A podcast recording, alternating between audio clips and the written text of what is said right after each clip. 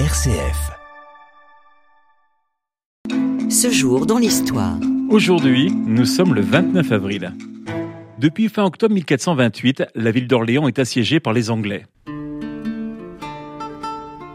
Pérou sur la Loire, protégeant le sud du royaume, elle compte en cette première partie du XVe siècle environ 20 000 habitants. Le 29 avril 1429, un convoi de ravitaillement escorté de 500 soldats et d'une pucelle, Jeanne d'Arc arrive au pied de la cité assiégée.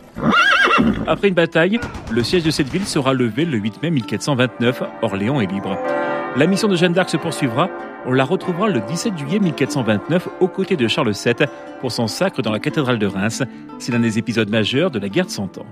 Le droit de vote a été donné aux femmes en France le 21 avril 1944. Elles peuvent l'exercer pour la première fois un an plus tard lors des élections municipales du 29 avril 1945. La France n'a pas voté depuis 9 ans. Et depuis 9 ans, bien des choses ont changé. Et les bureaux de vote, malgré tout l'appareil solennel du tapis vert, de l'isoloir et de l'urne, sont devenus très féminins puisqu'au nombre des électeurs s'ajoute pour la première fois la foule des électrices. Il faudra attendre le 17 août 1945 pour que les militaires aient à leur tour le droit de vote en France. Conte de fées au Royaume-Uni. Le prince William épouse le 29 avril 2011 Kate Middleton qu'il avait rencontrée sur les bancs de l'université.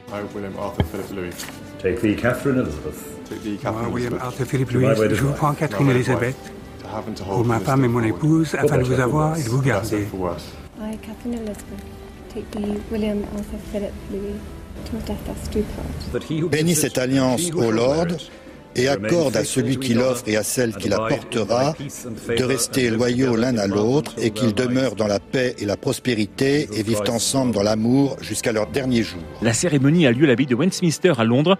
On estime que 2 milliards de téléspectateurs ont suivi la cérémonie, soit 30% de la population mondiale. Ce jour dans l'histoire. La culture, avec la naissance le 29 avril 1930 de Jean Rochefort. Il passe par le Conservatoire de Paris où il croise Jean-Paul Belmondo, Annie Girardot ou encore Claude Rich. Il a joué dans 113 films avec des succès comme Le Grand Blond avec une chaussure noire, L'Horloger de Saint-Paul ou encore Un éléphant, ça trompe énormément. Il meurt en 2017. Et puis toujours un 29 avril, c'est en 1907 que voyait le jour Tino Rossi, acteur et chanteur français. Il débute sa carrière en 1932. Il travaille avec l'auteur Vincent Scotto. Son plus grand succès date de 1946. Petit Papa Noël, Tino Rossi meurt en 1983. Sous le climat qui fait chanter tout le midi, sous le soleil qui fait mûrir les ritournelles, dans tous les coins on se croirait au paradis, près d'une mer toujours plus bleue, toujours plus belle. Et pour qu'elle ait dans sa beauté plus de douceur, mille jardins lui font comme un collier de fleurs. Méditerranée, aux îles d'or ensoleillées, au rivage sans nuages, au ciel enchanté. Méditerranée, c'est une fée qui t'a donné